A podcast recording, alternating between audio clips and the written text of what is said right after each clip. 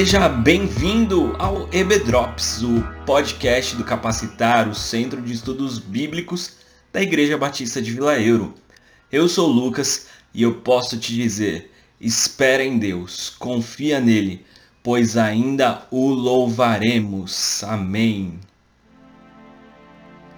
Bom, galera, nós damos continuidade à série refletindo sobre os Salmos e hoje o salmo sobre o qual nós vamos pensar, nós vamos estudar e aprender de Deus é o Salmo 42. E ele é um salmo bastante diferente de muitos salmos que são muito famosos, porque diferente no aspecto das emoções. Esse salmo ele traz pra gente um salmista que está é, nós podemos compreender dessa forma hoje que está passando por um processo de depressão, de profunda dor e eu gostaria de ler alguns versículos. Se você puder na sua casa, com tempo, ler o capítulo inteiro, ele não é muito grande, ele possui nove, ele possui 11 versículos, desculpa, mas eu gostaria de ler alguns desses versículos para que você que talvez não esteja tão familiarizado com esse salmo, entenda do que nós estamos falando. Ele começa com uma frase que nós cantamos bastante.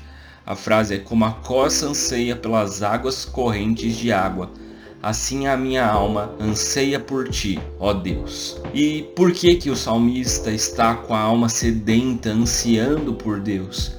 No versículo 3, ele diz assim: Dia e noite, as lágrimas têm sido meu alimento, enquanto zombam de mim o tempo todo, dizendo: Onde está o seu Deus? No versículo 5 ele vai dizer: Por que você está tão abatida, ó minha alma?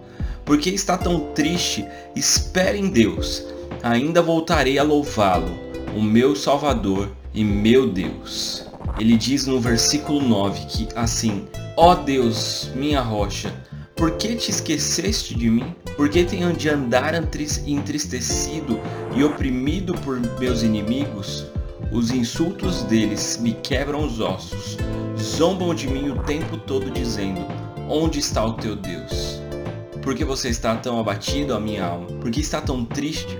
Espere em Deus, ainda voltarei a louvá-lo, o meu Salvador e o meu Deus.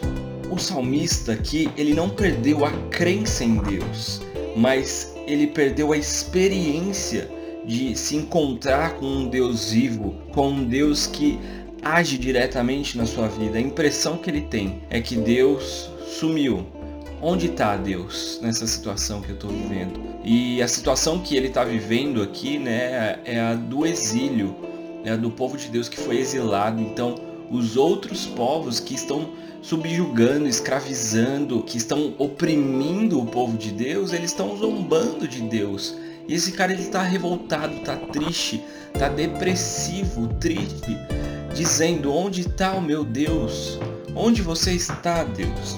Nós, seres humanos, a gente precisa de ter a sensação da presença de Deus.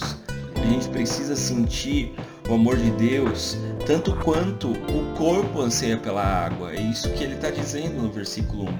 E a primeira reação do salmista diante dessa secura é simplesmente se lembrar de que essa secura, de que essa ausência, de que essa tristeza ela não é a realidade última, ela não vai durar para sempre, ela vai passar. A gente tem isso no versículo 5 em que ele diz: Espere em Deus, eu ainda voltarei a louvá-lo, o meu Salvador e meu Deus. Vai passar, essa expressãozinha de duas palavras que a gente tem ouvido tanto nos últimos tempos, nesse período de pandemia, ela é sim uma realidade em qualquer condição nesse mundo de mudanças. É a única certeza que a gente tem é que as coisas vão mudar.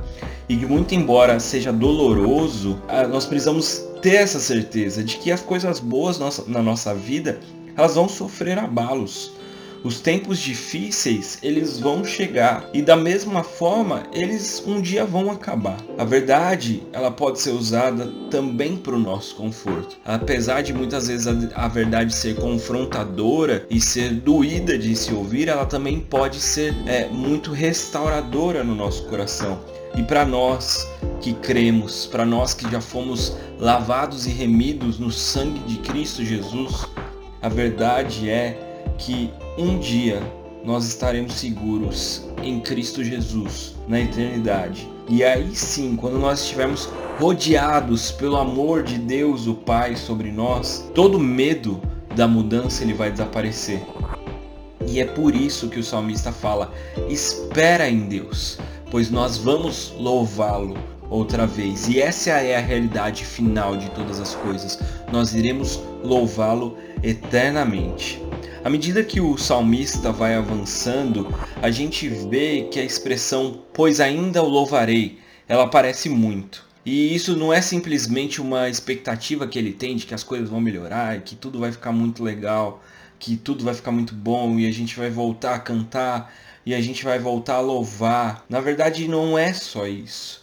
Quando a gente está desanimado, geralmente a gente ouve muito aquelas é, vozes na nossa mente, muito amedrontadas, aquelas vozes no nosso coração que vão criando possibilidades. E se isso acontecer, se for dessa forma, isso vai acontecer e vai ser doído e vai ser difícil. Mas aqui o salmista ele nos doutrina, ele, ele nos ensina que pelo contrário, o que a gente pode fazer é pegar a nossa alma pelo, pela mão e falar para ela: lembre-se disso, a minha alma. A minha esperança está firmada no Deus Todo-Poderoso e por estar firmada no Deus Todo-Poderoso, eu sei que eu ainda vou louvá-lo e que essa sim será a realidade final de todas as coisas.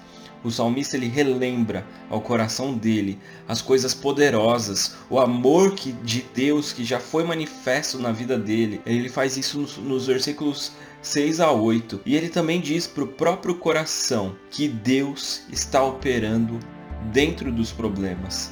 Porque as ondas que o salmista falam que o encobrem são as ondas de Deus. Essa é uma meditação sobre o nosso próprio eu e essa é, deve ser uma disciplina que nós precisamos ter na nossa vida.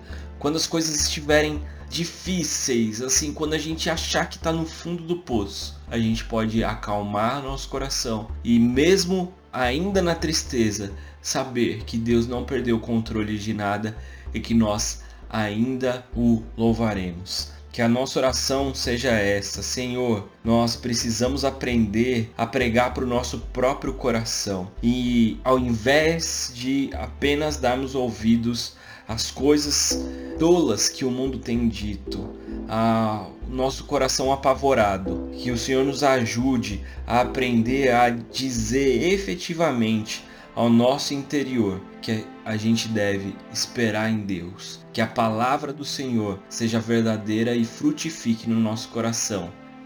Muito obrigado por acompanharem a gente até aqui em mais essa reflexão e na próxima semana nós iremos dar início a uma série a respeito do Evangelho de Marcos. Eu ainda não sei qual vai ser o nome efetivamente que a gente vai usar nessa série, mas vai ser muito legal. Então já começa a divulgar nas suas redes sociais, para os seus amigos, no seu grupo de WhatsApp da igreja, para gente de fora da igreja. Se você gostou da série Improváveis, em que nós lemos todo o livro de Juízes, vai ser muito parecido o formato e nós vamos estudar a respeito da vida do nosso Senhor, do nosso Salvador, do nosso amado Jesus Cristo. Então é isso, galera. Muito obrigado por ouvir a gente até aqui e até o próximo episódio do ED Drops. Tchau, tchau.